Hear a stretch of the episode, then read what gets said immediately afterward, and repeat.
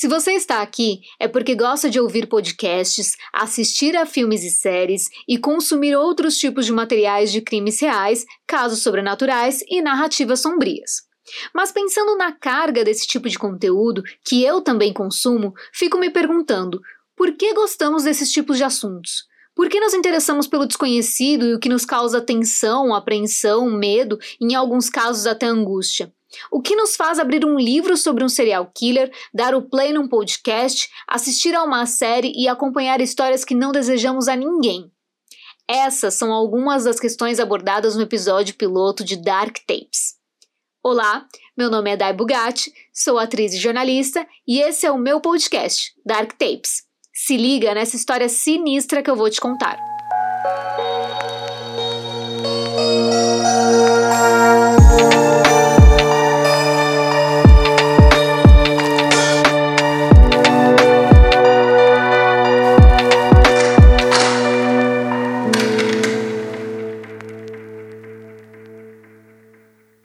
3 de outubro de 2014 quando os criadores de This American Life lançaram o primeiro episódio de Serial, um podcast apresentado pela jornalista investigativa Sarah Koenig.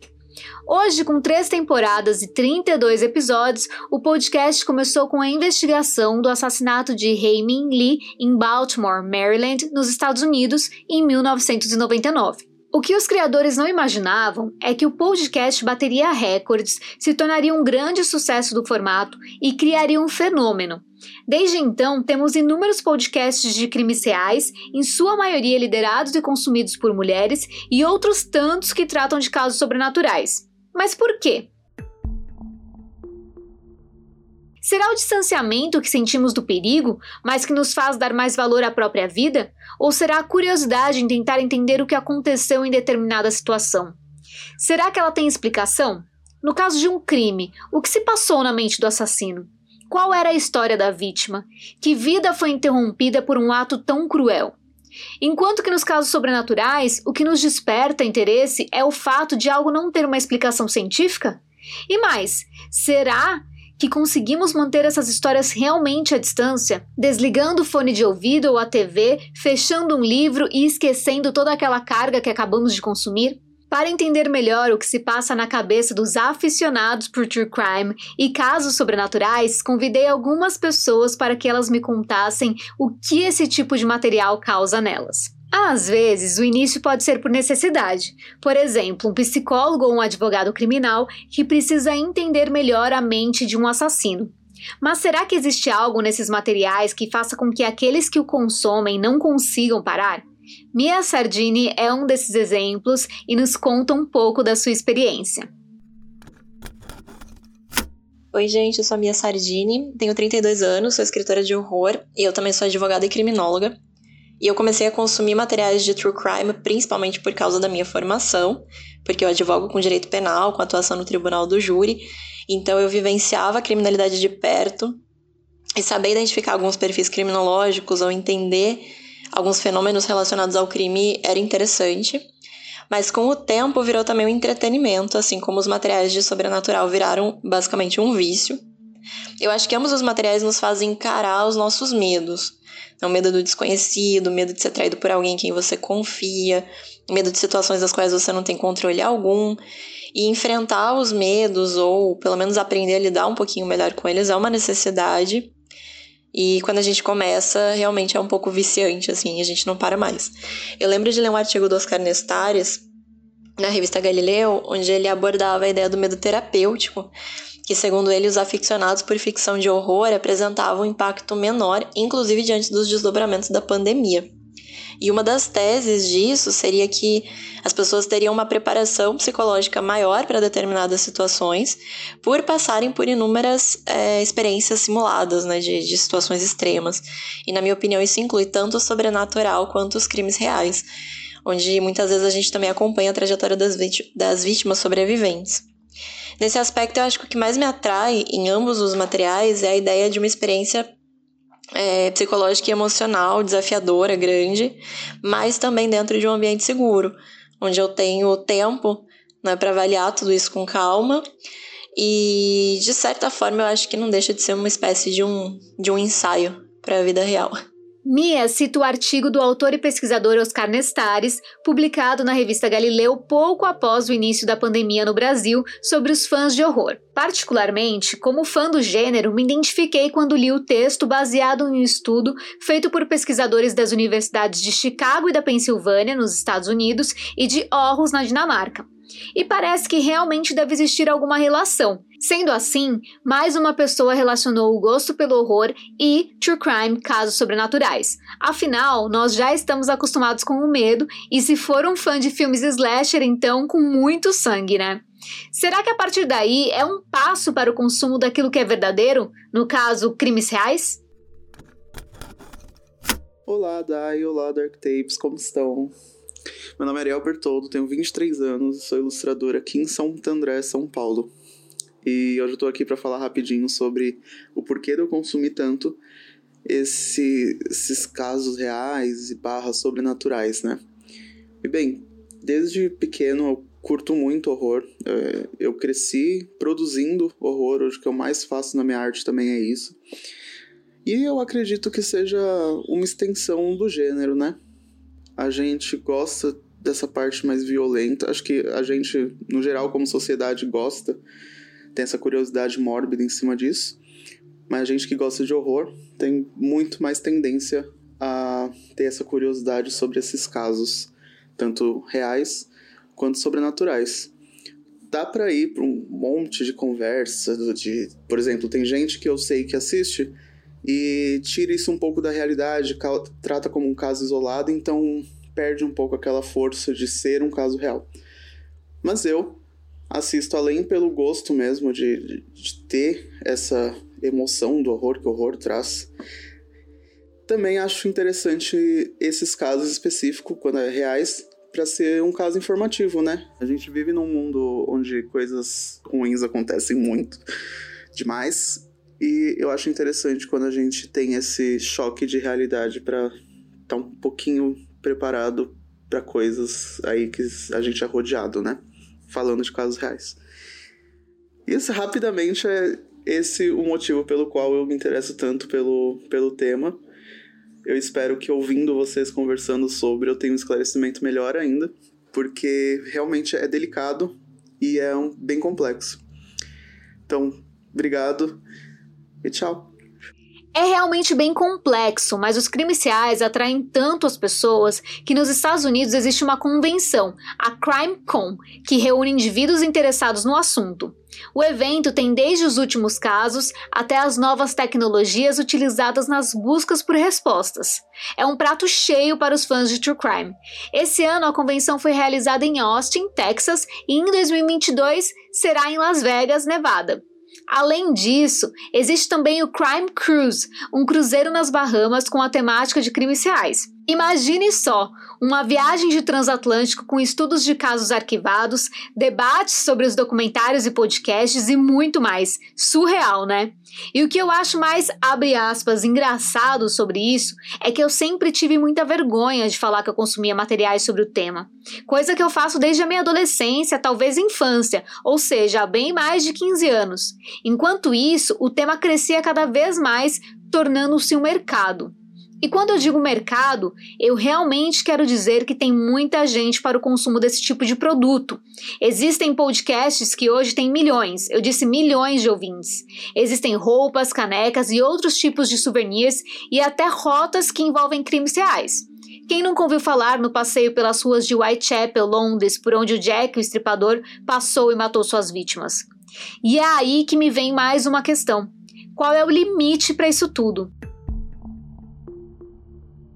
Digo limite porque nunca vou me esquecer da fala de uma amiga. Estávamos conversando sobre séries de crimes reais, na época os podcasts ainda não tinham bombado no Brasil, e programas desse tipo, e ela me contou que estava dando uma parada porque quando comentou com seu vizinho sobre seu gosto, ele ficou muito desconfortável. Enfim, pareceu um pouco chateado ali, né, quis mudar de assunto, e quando ela o questionou sobre o motivo, ele lhe contou que um dos episódios da série que ela estava vendo era sobre a irmã dele e que ele não gostava desse tipo de conteúdo exatamente por isso. Invadia demais a privacidade das famílias que já tinham sofrido tanto com aquela história. E realmente, Não podemos nos esquecer de que existem diversas pessoas envolvidas em casos que chocam o mundo ou comunidades locais. E eu me lembro que na época isso me deixou ainda mais sem graça de gostar de ler e, e consumir esse tipo de coisa. Mas então eu comecei a conhecer projetos sérios que mostram as problemáticas da sociedade como um todo para que essas situações aconteçam, a luta das mulheres contra a violência doméstica, as falhas da justiça, o falar sem respeitar. Fora trabalhos incríveis e inspiradores que temos por aí, como os do caso Evandro e Praia dos Ossos. Nós estamos sempre buscando significados para as coisas, bem como respostas, e isso pode se estender para o que consumimos. No True Crime, a busca pelo assassino ou pelo motivo que o levou a fazer tudo aquilo, e nos sobrenaturais, por buscarmos respostas que provavelmente nunca teremos. Olá, Dai, olá, ouvintes do Dark Tapes. O meu nome é Douglas Ribeiro, eu tenho 30 anos e sou autor de suspense policial. Muito bacana estar aqui nesse episódio piloto do podcast, que com certeza vai ser um sucesso. O que mais me atrai no true crime em assuntos sobrenaturais são os mistérios que envolvem esses casos. Particularmente, eu não sinto um apelo pela brutalidade e aspectos sangrentos, né? E sim uma curiosidade pelo quebra-cabeça em si. Quem foi o culpado, qual a motivação, como foi feito o trabalho de investigação e o mistério principal por trás de todos os outros, né? O que leva a psique humana a cometer crimes tão terríveis? É, Douglas, essa parte toda também me instiga muito, e parece que isso não acontece só com a gente. Oi, eu sou a Vanessa, tenho 33 anos, sou graduanda de Ciências Sociais e Psicologia e hoje eu tô aqui para responder o porquê eu consumo materiais sobre crimes reais. A verdade é que desde criança eu sempre gostei muito da categoria de suspense para filmes, séries, documentários. E à medida que eu fui crescendo, eu fui tendo muito mais interesse pela investigação, principalmente. Acho que tem bastante a ver com o que eu estudo, né, nas ciências sociais e na psicologia de entender o que leva uma pessoa a cometer um crime, o que, o, como ela foi criada, o que aconteceu na vida dela para ela se tornar quem ela se torna, né? É, a complexidade do ser humano e do que passa na cabeça de um ser humano que comete um crime. E basicamente é a minha curiosidade, assim, eu, eu fico instigada em saber os porquês. E também tenho muito interesse na investigação, nos caminhos que ela vai tomando, nos erros e acertos das investigações. Eu acho que esses são os meus maiores interesses. Vanessa comenta sobre os erros e acertos da investigação, e esse é outro ponto que nos atrai bastante a conhecer essas histórias. Além disso, vemos o quão falha pode ser a justiça. E mais, se falamos de casos brasileiros, podemos refletir sobre a nossa realidade, o sistema penal, a forma como uma investigação é conduzida e quais são os órgãos ali envolvidos. Tudo isso é de uma complexidade sem tamanho e pode fazer com que a sociedade evolua se começar a se envolver e a cobrar mais para que as coisas melhorem. Digo se envolver no sentido apenas da cobrança e da transparência, não no sentido de fazer a própria investigação, porque a gente sabe que isso cabe aos órgãos responsáveis. E de alguma forma, nós, como indivíduos, podemos melhorar também, porque essas histórias acabam nos mudando. Ainda, se somos todos seres tão complexos e esses casos são ainda mais, o que eles nos causam é um mix de sensações que faz parte do que nos instiga como seres humanos. O que é a morte se não algo comum a todos nós? Mas a forma como ela acontece é diferente para cada um, bem como quando ela acontece. Estamos preparados para isso? Como cada um enxerga aquela que nas histórias é encapuzada e carrega uma foice? Como essas histórias nos aproximam, sem nos aproximar, desse mistério que assola toda a humanidade? Olá, eu sou a Mia Moza, eu sou atriz, diretora e roteirista. O meu caso de carinho por crimes reais e também pelos casos sobrenaturais, tem algumas diferenças ali, existem algumas nuances dos motivos de eu gostar tanto de um quanto do outro, mas eu vou começar pelos crimes reais. Eu acho que o meu interesse por crimes reais, e aí eu vou colocar num nicho bem específico que é quando eu procuro mais sobre esses casos, eu acabo pegando casos que envolvam sequestro ou assassinato, etc, etc. E eu sei que é muito creep falar um negócio desse em voz alta, eu entendo que é realmente um negócio estranho, mas é onde minha curiosidade fica mais atiçada. E eu acho que tem a ver com a fragilidade da vida. Eu sempre tive, acho que, essa consciência de que as pessoas morrem. E eu sei que parece óbvio, mas quando muito pequena eu já tinha uma preocupação com a vida muito grande. E eu acho que isso de ver as pessoas ali no entre ir ou não ir,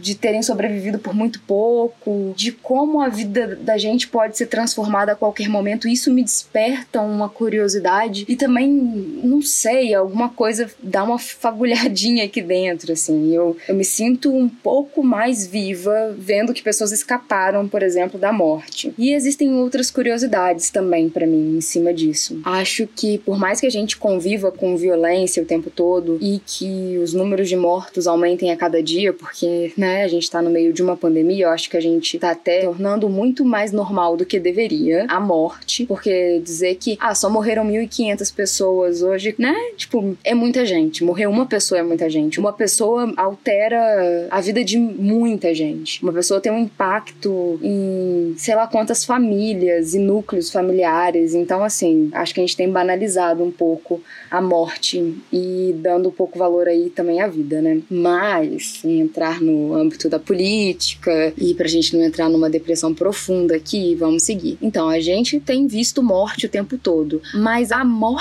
causada pela violência física, violência de um outro ser humano em cima de uma vítima, principalmente que nada fez, essa pessoa escolheu ela aleatoriamente ou por algum traço. Não existe motivo bom para matar alguém, mas eu entendo que na autodefesa é justificável até, né? Mas essas mortes causadas pelo, entre aspas, acaso, você foi escolhida no aleatório mesmo para ser uma vítima, isso para mim é instigante. Não só por um motivo, mas por vários. Talvez porque eu queira dar motivo para as coisas. Eu quero entender por que, que alguém quis matar outra pessoa, porque a barreira de matar uma pessoa é um caminho sem volta. Violar a vida de outra pessoa é cruzar um caminho que você nunca mais vai ser a mesma pessoa depois dele. É um ponto sem retorno. Depois que você mata alguém, você nunca mais vai ser a mesma pessoa. Ah, mas você nunca é a mesma pessoa. Mas tudo bem, você nunca entra no mesmo rio porque você sempre se renova, isso e aquilo, nananã. Mas matar alguém é um outro passo. Eu tenho certeza que alguma coisa muda na química do seu cérebro. Não pode ficar normal, assim. E aí tá um dos motivos para eu ser tão interessada nesse tema. Note que realmente me causa coisas, emoções fortes, imaginar por que, que alguém mataria outra pessoa por prazer e não por autodefesa e entre outras coisas, porque a gente sabe que às vezes é a sua vida ou a de outra pessoa. Então, esse que de definitivo na, que tem na morte, esse não retorno para a vida, porque a partir do momento que você tira a vida de alguém, não importa o quanto você se arrependa, quanto você fique triste, não tem o que fazer, tá feito. Isso, esse fatalismo, essa fatalidade de tirar a vida de alguém e não ter retorno, me pega também, porque coisas que são para a eternidade me fisgam, me deixam um pouco desconfortável também. E a outra coisa é que psicologicamente as coisas que são negativas, por exemplo, o que te traz um desconforto enorme, aquilo que te causa um estranhamento, ativa o seu cérebro mais do que as coisas positivas. Isso vai te dar um efeito muito maior do que ficar sabendo que, sei lá, uma pessoa fez uma coisa boa hoje. Eu sei, infelizmente, que a gente lide assim e talvez não sejam todos os cérebros que lidem da mesma forma, mas é psicologicamente comprovado, e eu tô falando isso porque eu li de, de artigo, que as coisas negativas causam um impacto ali, ativam mais o cérebro do que as coisas positivas. Até porque esse tipo de coisa negativa é tão grande, né? Tirar a vida de alguém é tão violento que causa um trauma. E aí eu acho que tem isso também, de essa curiosidade mórbida em cima do tema, sabe? E porque me deixa aguçada me traz uma adrenalina muito forte ouvir que alguém tava ali lutando pela vida, ou vendo o esquema que aquele cara ou aquela mulher fez para pegar outra pessoa. Isso faz com que eu me bote dentro da cena. E eu sou atriz. Então é duplamente instigante, porque eu vivencio como pessoa curiosa, mas também como atriz ali, me boto no lugar, fico me imaginando. E tem um ponto positivo, porque eu posso desligar o áudio e posso parar de ler isso a qualquer momento e me tirar daquela cena. Tem esse conforto. E também tem a parte que você, de certa forma, se sente se preparando para a ocasião, sabe? É como se, ouvindo o relato de outra pessoa, você pudesse se preparar para que não acontecesse com você e, infelizmente, não é bem assim que funciona. A gente não vai estar tá preparado. Mas tem algumas coisas que te deixam mais precavidos, isso aí é óbvio. E tem esse negócio do lado obscuro do ser humano, né? Essa, essa parte que a gente não mostra, que fica no oculto. E aí você descobre que aquela pessoa perfeita, na verdade, estava fazendo essa porcaria enorme. Acho que toda essa mise-en-scène que acontece por conta de um crime, tudo que é formado ali, o espetáculo, muito entre aspas, dessa encenação humana para enganar o outro, me deixa instigada porque eu tenho medo que aconteça comigo também. E por fim, eu acho que o vínculo que você cria com a vítima é muito forte. E a empatia que você pode sentir ouvindo um relato sobre um crime real pode ter um impacto enorme na sua vida. E esses são um dos motivos de eu ser muito interessada nesse tema. Dentro disso, podemos citar os casos sobrenaturais também. Serão eles manifestações da vida após a morte? O que há aqui além de nós? Se é que há alguma coisa, afinal, há quem não acredite em nada disso. Mas quem acredita e consome materiais sobre o tema também é instigado pelo desconhecido. Já na parte do sobrenatural, para mim, tem a ver com as coisas que eu não consigo mensurar, assim. Tem a ver também com a existência humana, com essa coisa de eu não poder provar. O sobrenatural tem me desafia, porque não é científico, porque são experiências que geralmente acontecem no oculto e geralmente com você sozinha. E eu tenho esse medo que aconteça comigo e ver a vivência de uma pessoa passando por um momento sobrenatural é, para mim, assim, um, um, misto de ansiedade com não aconteça comigo, por favor. Eu acho que é semelhante com a sensação que eu tenho ouvindo sobre crimes reais, mas ao mesmo tempo tem um quê de, de um desafio, assim. E ao mesmo tempo parece uma, uma contação de história. E eu fico nessa barreira entre eu acredito ou eu só me entretenho e isso me segura. E eu fico ali tentando desvendar onde foi que a mentira foi calculada, onde que essa pessoa forjou o relato e ao mesmo tempo eu fico tentando ler a face de quem tá dando o relato. E aí na face da pessoa parece que tá tudo sendo real, acontecendo na hora, e eu fico tentando explicar de forma científica, tentando explicar de uma forma psicológica, tentando dar um motivo para aquilo ter acontecido com aquela pessoa que não seja sobrenatural natural e às vezes eu não consigo, eu não consigo dar a razão daquilo ter acontecido. E esse beco sem saída, de não ter resposta, ele me pega. E aí é um caso eterno de ficar morrendo de medo, não conseguindo dormir direito à noite e assistindo ainda filmes nessa temática e procurando relatos, porque no fundo, no fundo, eu acho que a gente gosta de sentir essa euforia, esse desafio, esse puxão para fora da realidade. É isso. Muito obrigada, Dai, por me chamar para participar. Foi um prazer. E isso se aplica também ao sobrenatural. Por mais que não seja um tema que eu consuma tanto quanto True Crime, eu também gosto bastante. A dúvida se aquilo é real ou não, se é uma manifestação psicológica ou realmente espiritual, todas essas questões eu acho fascinantes. Então são os mistérios que me fascinam e por isso eu consumo esses temas se não para ter todas as respostas, ao menos para me divertir enquanto procuro. Obrigado, Dai. Sucesso pro seu podcast e espero ter ajudado aí. Eu também consumo bastante material sobrenatural, principalmente porque eu fui criada numa família espírita, então a gente sempre tocou bastante no assunto e consumiu bastante coisas sobre isso. É, somos espíritas kardecistas, sempre frequentamos centro espírita e tal, então é um assunto bem comum na minha família. E basicamente é isso. Acho que fico por aqui. Um beijo. Tchau, tchau. É, parece que alguns de nós, e eu me incluo nisso, têm mesmo uns interesses bem estranhos. Aliás, vendo pelos números, não são tão estranhos assim. Na minha opinião, que não tem embasamento científico nenhum, é só um achismo, o importante é não banalizar nada disso. Não podemos simplesmente nos acostumar com o que é hediondo. E, apesar de consumirmos esse tipo de história porque elas acontecem todos os dias, o sonho é que elas parem de acontecer. Uma realidade meio Minority Report, em que possamos evitar que mais vidas sejam tiradas de formas tão trágicas. Aliás, que sejam tiradas de qualquer forma por outro ser humano. E Caso continuem acontecendo, que a justiça seja feita e, por mais redundante que isso soe, que ela seja justa. No meu caso, acredito que eu consumo esse tipo de material pelo distanciamento que sinto dessas situações e por tentar, minimamente, entender o motivo pelos quais elas acontecem, mas sem me conformar. Eu tinha um professor que sempre dizia que o conformismo era o que acabava com a luta, porque as pessoas conformadas não querem mudanças. Tratando-se de crimes reais, queira a mudança, não banalize as situações, respeite as vítimas e seus familiares, não enalteça o criminoso e saiba quando parar. Existe uma linha tênue entre fantasia e realidade, ou melhor, entre a romantização dessas histórias, o destaque dado aos assassinos e a reprodução de alguma maneira. Acredito não ser isso o que queremos contando e ouvindo tais relatos. E não podemos nos esquecer do dia a dia, dos inúmeros casos que acontecem nos relacionamentos e em crimes que assolam a sociedade. Tá, mas quando falamos desse interesse que temos em comum, podemos também nos questionar: ele é natural? Ou melhor, é, abre aspas, normal?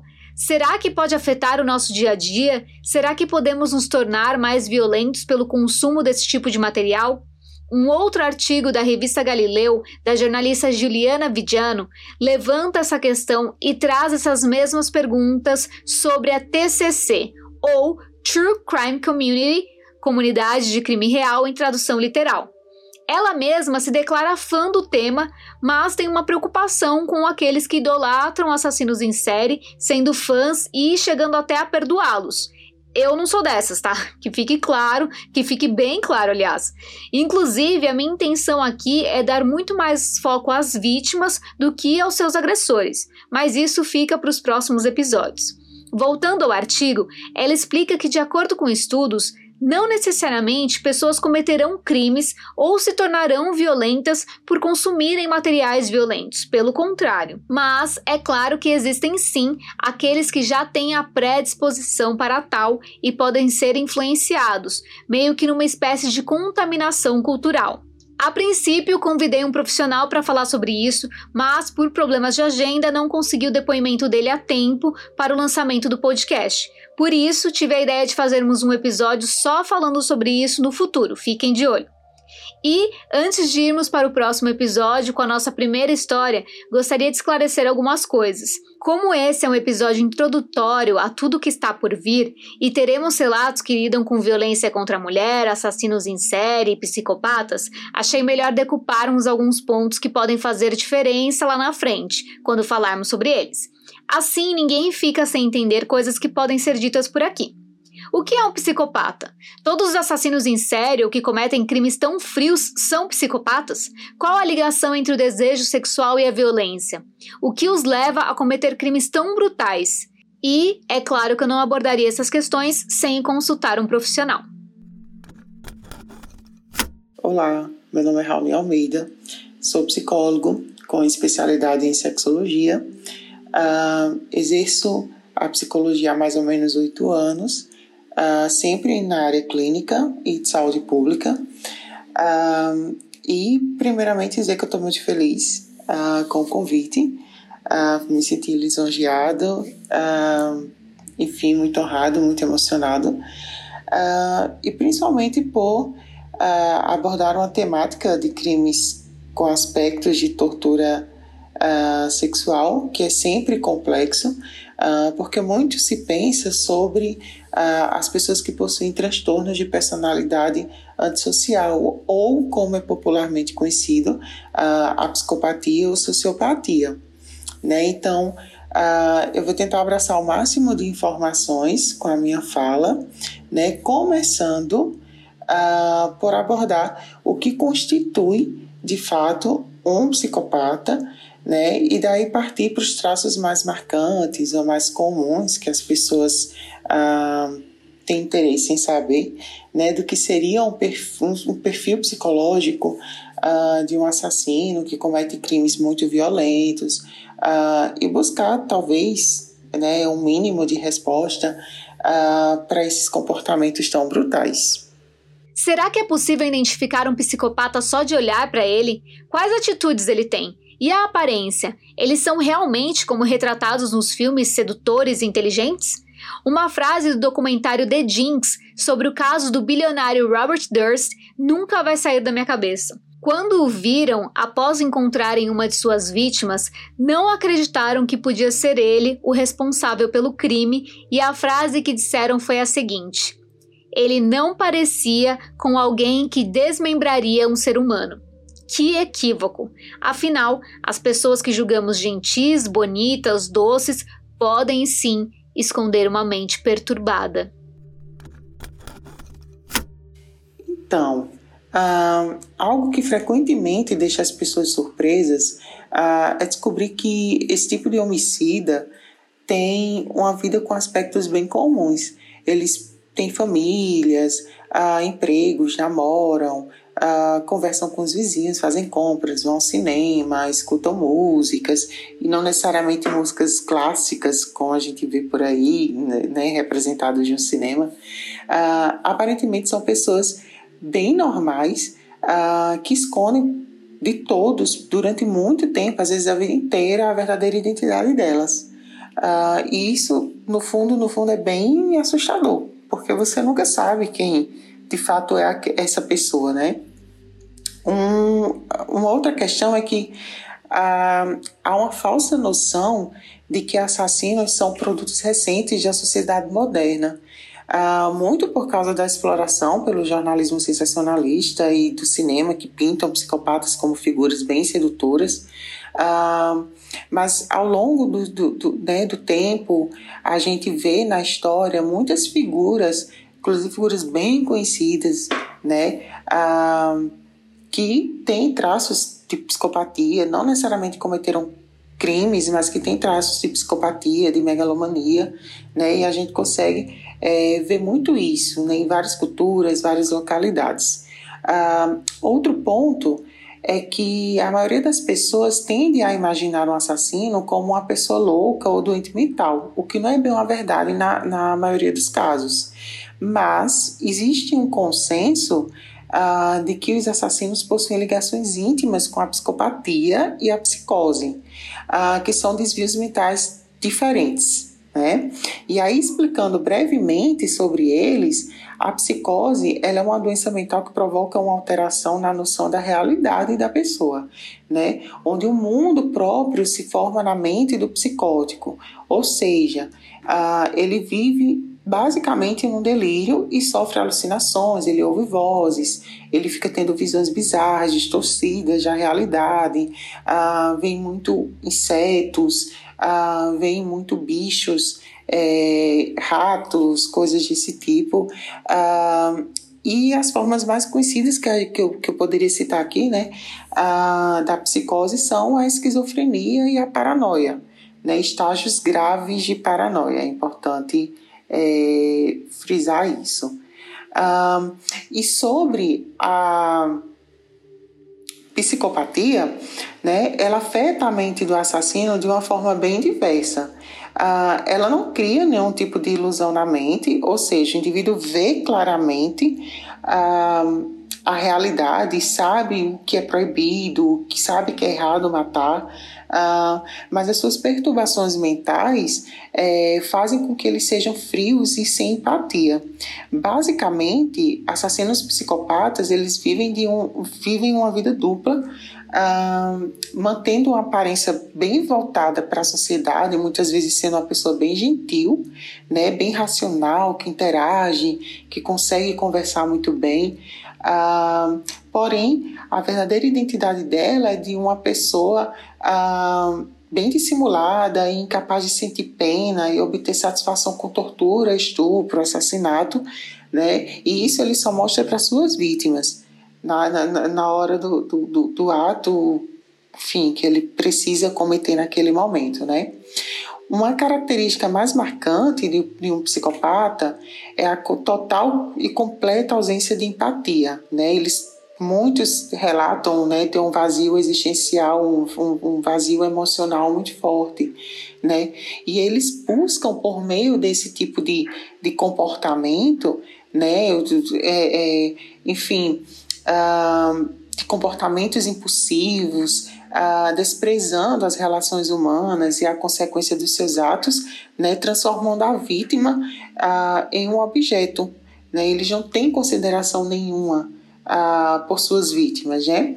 E aí o que busca um assassino ah, com cometimento do, do, dos crimes, né, é uma posição de superioridade, né? Ele quer demonstrar que tem o poder e o controle ah, e faz geralmente degradando ah, e humilhando suas vítimas.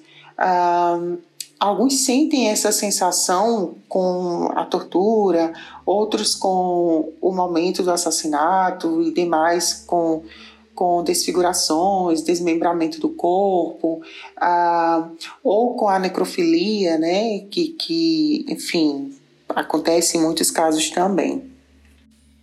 E aí ah, a gente consegue subdividir, vamos dizer assim, os assassinos psicopatas em quatro tipos, basicamente. O primeiro são os visionários, né, que são geralmente os psicóticos, ah, são aquelas pessoas que matam como resposta às vozes e às visões que mandam eles fazerem aquelas coisas.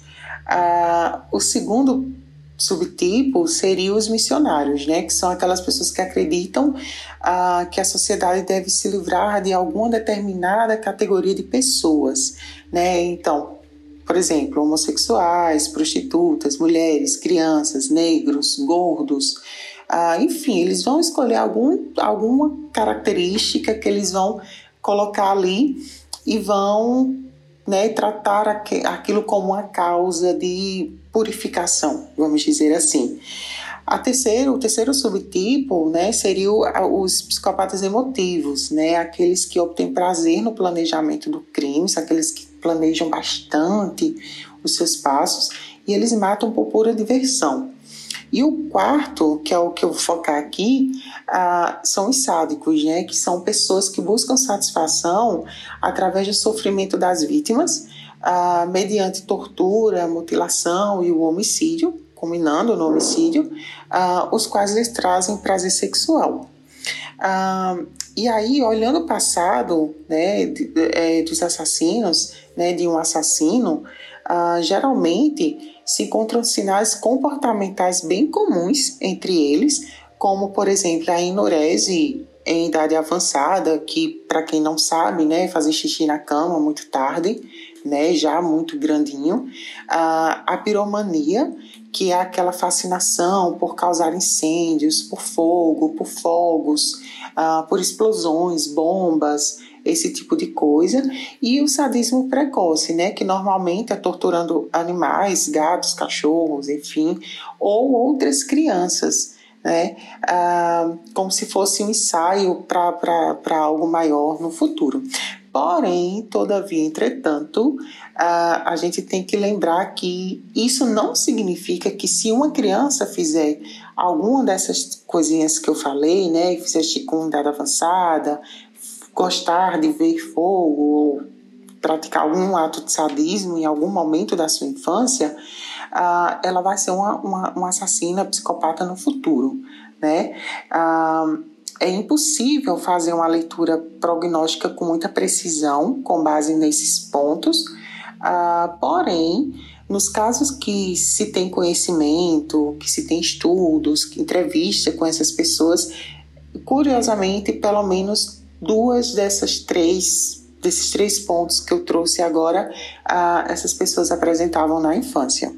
Por falar em infância, todos eles sofreram com abuso e negligência no passado? ainda em se tratando em alguns traços, né, é, é interessante porque na psicologia e na psiquiatria, né, auxiliados pelo conhecimento deixado por Freud e Jung, por exemplo, maravilhosos já a psicanálise, embora eu não seja psicanalista, mas maravilhosos assim mesmo, uh, eles sempre fazem referência a abuso infantil, seja psicológico, físico ou sexual. Uh, eles também fazem referência à influência genética, ao desequilíbrio químico na área mental, a algum dano cerebral, à exposição a eventos traumáticos e à insatisfação acerca de injustiças sociais, né, como possíveis causas também para uma pessoa uh, se tornar um assassino. Uh, é importante ressaltar também que abusos sexuais uh, não são a, uma causa única, né, uma forma exclusiva para uma formação de um assassino, mas sim de um fator muito importante para que isso aconteça, né, para que isso possa vir a acontecer. Já os pais, né, eles têm um grande um, um, grande poder nesse sentido, porque eles podem ser uma fonte de terror para esses filhos. Ah, geralmente, a mãe se culpa mais né, do, do, do, que o pai, provavelmente porque esse pai geralmente desaparece e reaparece na vida dessa criança, ah, ou simplesmente ele nunca está presente. Né? E aí, em relação à criação única, por exemplo, os filhos criados só com mães, filhos criados só com pais, ah, no caso da mãe, na, na criação materna única, né, ah, existe um caráter é, bem paradoxal, porque é assim, uma questão paradoxal, na verdade, ah, porque se refere a um, um, um, um, uma questão bem da mãe ser super protetora ou ser muito distante né, devido a, a essa culpa que essas mães carregam, é, enfim, em linhas gerais. Ah, e no caso de, de crianças criadas apenas com o pai, ah, né, fala-se muito nos artigos, ah, nos estudos científicos, que esses pais sempre apresentam algum grau de alcoolismo, ah, então são alcoolistas, são agressores, são misóginos, enfim. E a marginalização e a ignorância sofrida por essas crianças ah, precedem suas futuras condutas agressivas um futuro, né? Enfim, ah, como também poderão é, resultar em algum tipo de fanatismo religioso ou alguma iniciativa violenta para impor disciplina. Geralmente a gente vê isso em pessoas ah, muito voltadas a dizer o que é certo e o que é errado, como as pessoas devem agir ou deixar de agir. E aí, mesmo com essas informações sobre a, a infância de um possível assassino, como essa, essa questão da psicopatia versus psicose, enfim, é, que a gente pode, é um caminho muito válido para a gente chegar em alguma resposta né, sobre os porquês de crimes assim, porque pessoas né, agem dessa maneira, mas mais do que isso, a, a gente pode partir para a ciência da vitimologia, né, que é o que estuda os perfis psicológicos e físicos de possíveis vítimas de um, de um assassino psicopata. Ah, e aí a escolha dessas vítimas, dessas possíveis vítimas, ah, acontece de acordo com o modus operandi né, do, do, da, do serial killer, vamos, sei lá, nomeá-los assim. Opa, vou só dar uma pausa aqui porque ele falou sobre modus operandi e pode ter gente que ainda não sabe o que é isso. Não, não estamos falando do podcast da Carol Moreira e da Mabê, o qual eu recomendo muito, mas sim o modo de operação em tradução literal do assassino. Ou seja, são as características com as quais ele atua em seus crimes. Vejam bem, é diferente da assinatura do assassino. O modus operandi pode mudar e evoluir conforme ele vai se sentindo mais confortável por não ser pego. Tudo começa com ele repetindo ações e comportamentos que deram certo e que fizeram com que ele não fosse preso. O que pode, por exemplo, fazer com que ele mude esse modus operandi é a reação de uma vítima, ou até para despistar a polícia. Isso bem por cima, tá? Existem até classificações de modus operandi citadas por Michael Newton, por exemplo, em seu livro A Enciclopédia de Serial Killers. Já a assinatura é um comportamento que faz com que o agressor provoque a polícia e chame a atenção da mídia. Nem todos eles têm uma, mas quando tem, é constante e pode estar relacionada com fantasias e parafilias. Tortura, mordidas, necrofilia podem ser exemplos de assinaturas. Se quiserem, podemos falar sobre isso com mais detalhes em um próximo episódio. Agora, voltando à explicação do Raoni. Uh, e isso vai variar de um passado bem específico dessa pessoa, porque geralmente esse modus operandi uh, ele parte de alguma uh, compensação psicológica para ele, sabe? um assassino ele, ele busca exercer formas de poder né, de dominação uh, e de controle sobre suas vítimas. E aí acaba tratando-as como simples objetos. Né? Tanto que a Janine Hamler, no livro dela, uh, Hamila, na verdade, uh, no, no, no, livro dela Predadores Humanos, uh, ela afirma exatamente isso, que o que esses indivíduos conseguem com tirar a individualidade de uma pessoa e enquadrá-la em um grupo é desumanizá-la, vê-la como um objeto carente de sentimentos. Ah, eles matam um reflexo, um mito, não uma pessoa em sua dimensão. Né?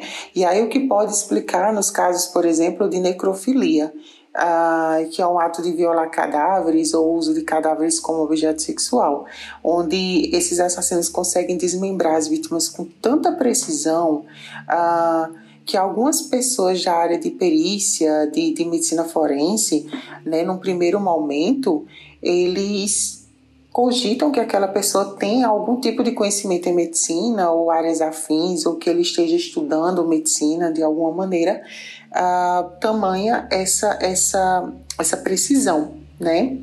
Mas uh, em predominância existe uma certa tendência de o homicida escolher vítimas que sejam mais fracas do que ele, uh, já que essas pessoas não vão dificultar né, a, a, o, as suas pretensões de matar, uh, e ao mesmo tempo uh, que ele precisa que alguém seja mais fraco, ele também deseja alguém que lute, que resista, né? Porque isso acaba quanto maior essa, essa, essa vítima se opuser ao, ao, ao que ele vai fazer com ela, maior a satisfação sexual que é proporcionada a esta pessoa, né? E também é, é comum que o assassino opte por vítimas ah, que não chame tanto a atenção pelo seu sumiço, né? Então, geralmente, prostitutas, mendigos, andarilhos, pessoas colocadas à margem da sociedade têm mais riscos ah, de serem vítimas pela questão da exclusão social e que supostamente ninguém se importaria, entende? Então é mais fácil. Quando um assassino parte para pessoas conhecidas, é porque geralmente ele já criou uma historinha na cabecinha dele uh, e que ele quer concluir essa história de uma maneira apoteótica em que o nome dele fique gravado para todos, entende? Então, assim, uh, então o padrão em si é difícil de se determinar, porém a gente já tem aí algumas questões, uh, alguns pequenos indícios de possíveis pessoas, de, de possíveis uh, vítimas para uma, uma pessoa né? Ah, enfim, basicamente em relação à a, a, vitimologia, a gente poderia trazer né, é, é, esses, esses aspectos que talvez contribuam lá para a resposta final da sua pergunta. Chegamos ao ponto sobre o qual eu queria falar um pouco aqui. Essa tendência de escolher alguém, abre aspas, mais fraco e o fato da resistência lhe causar satisfação sexual. Por isso, a maioria das vítimas relatadas são mulheres, e isso causa uma revolta gigante quando olhamos para os números. Guardem essa informação porque falaremos sobre ela um pouco mais para frente. Antes, o Raoni vai nos falar sobre essa ligação doentia entre a violência, dominação e a satisfação sexual. E aí, sendo bem objetivo em relação à sua, à sua pergunta, Dai, uh, então, dominância.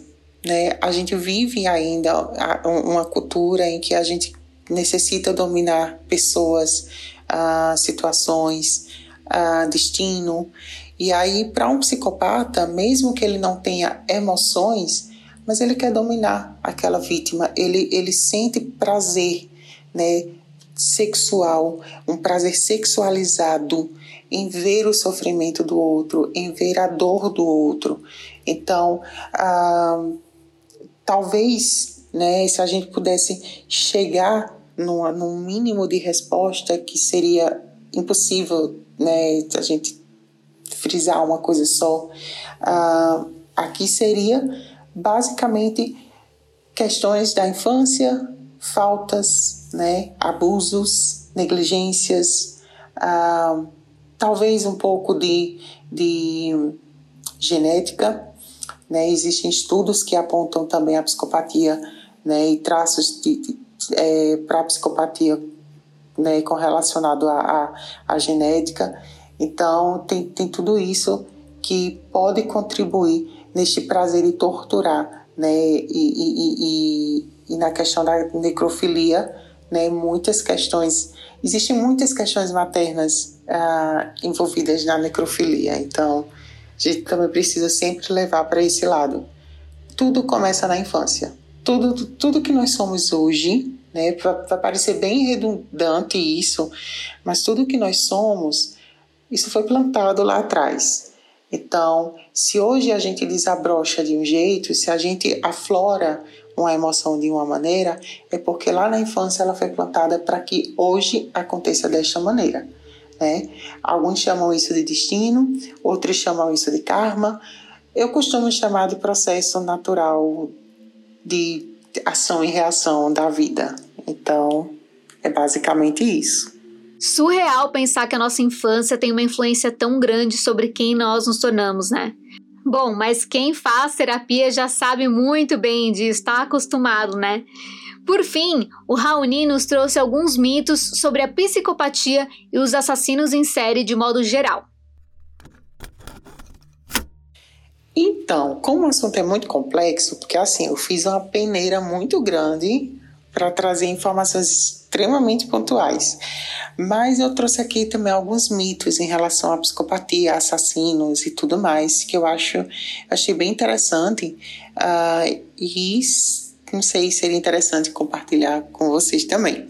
Ah, primeiro, né, ah, predomina-se na imaginação das pessoas que assassinos psicopatas são homens brancos, loucos, com aparência estranha, muito inteligentes e sofisticados, tipo o talentoso Ripley.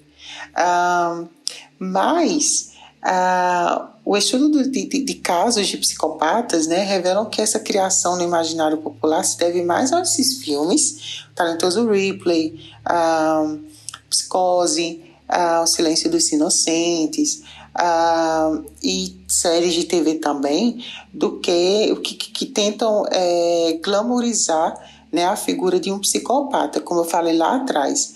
Né? Também é importante entender que nem todos os assassinos de série são homens, né? A gente também sempre liga é, é, é, é essas questões, né? Contudo, os números, os, o, o, número de casos né, envolvendo uh, homens é muito maior do que o de assassinas. Uh, Para isso, também existe uma explicação psicológica. Uh, de que as mulheres, de forma geral, quando elas sofrem aqueles abusos que eu falei lá atrás também, ah, ou alguma negligência, ah, elas tendem a internalizar esse sofrimento, né? E elas acabam tendo comportamentos autodestrutivos, né? Como parte para o alcoolismo também, parte para as drogas, para a prostituição ou para o suicídio.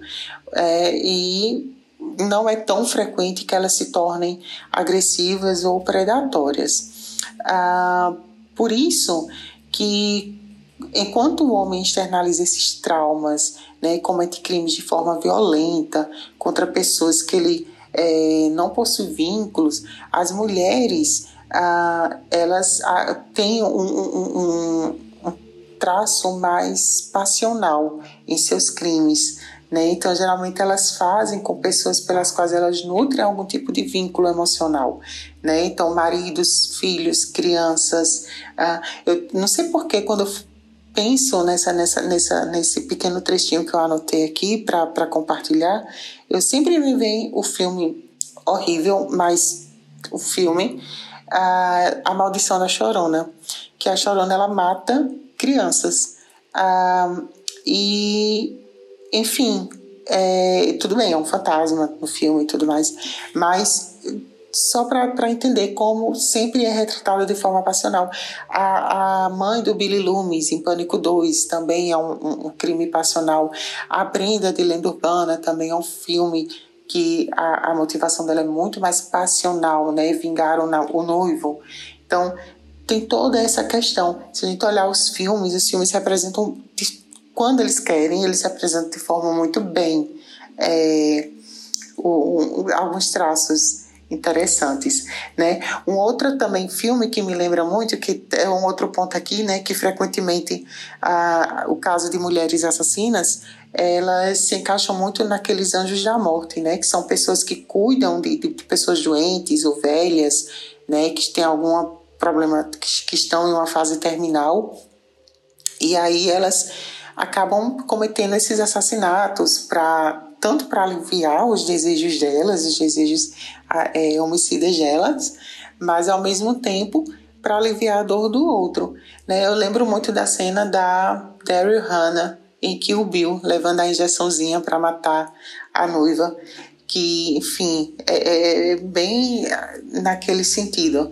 Ah, e também tem as famosas viúvas negras, né, que são pessoas que ah, matam o esposo e, e aí, enfim, sempre com, com porque elas, elas consideram aqueles homens como empecilhos para suas felicidades. Tem um filme antigo, eu não vou lembrar agora o ano que ele foi, mas ele foi do final dos anos 80, é, que se chama Sepultado Vivo, que conta menos essa história da mulher que mata o marido, tudo mais. Eu não vou falar mais porque pode aparecer spoiler eu sei que é um filme dos anos 80, mas por ser dos anos 80, talvez muita gente não tenha visto ainda, mas eu recomendo, é bem divertido o filme.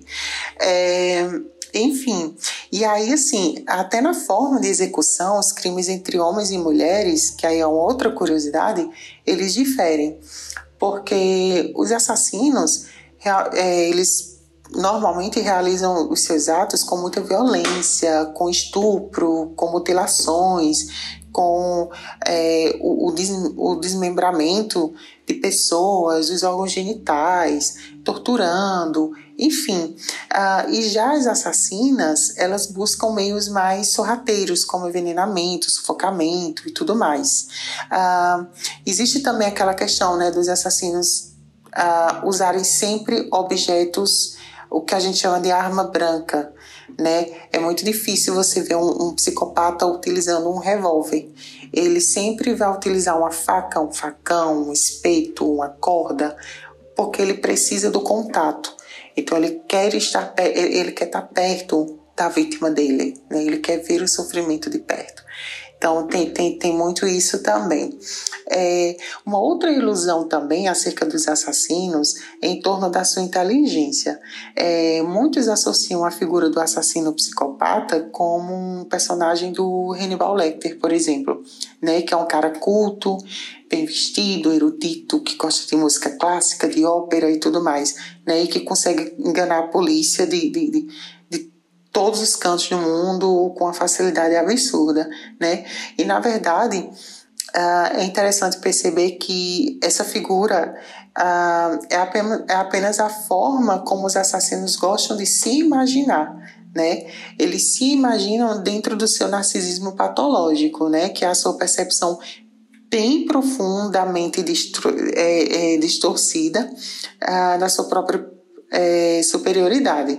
Ah, assassinos realmente ah, assassinos realmente são gênios ah, do crime, mas eles na verdade, na verdade, só na mente deles, porque na realidade isso não acontece, né? Ah, esses assassinos com QI muito alto, né, de pessoas super formadas e tudo mais, isso, são, isso é praticamente inexistente. Se você for olhar a história de vários assassinos que existem, eles são bem abombalhados, né? eles, são bem, eles são bem estúpidos, eles não conseguem enganar a polícia muito tempo, né? tanto que muitos deles cometem muitos assassinatos, mas esses crimes com muitos assassinatos são bem antigos quando, as, quando a polícia ainda não tinha tantos uh, materiais, não era tão paramentada para chegar em conclusões tão rápido. Hoje não. Hoje, quando o assassino é, psicopata começa a agir, começa a ser monitorado, quando se começa a identificar um padrão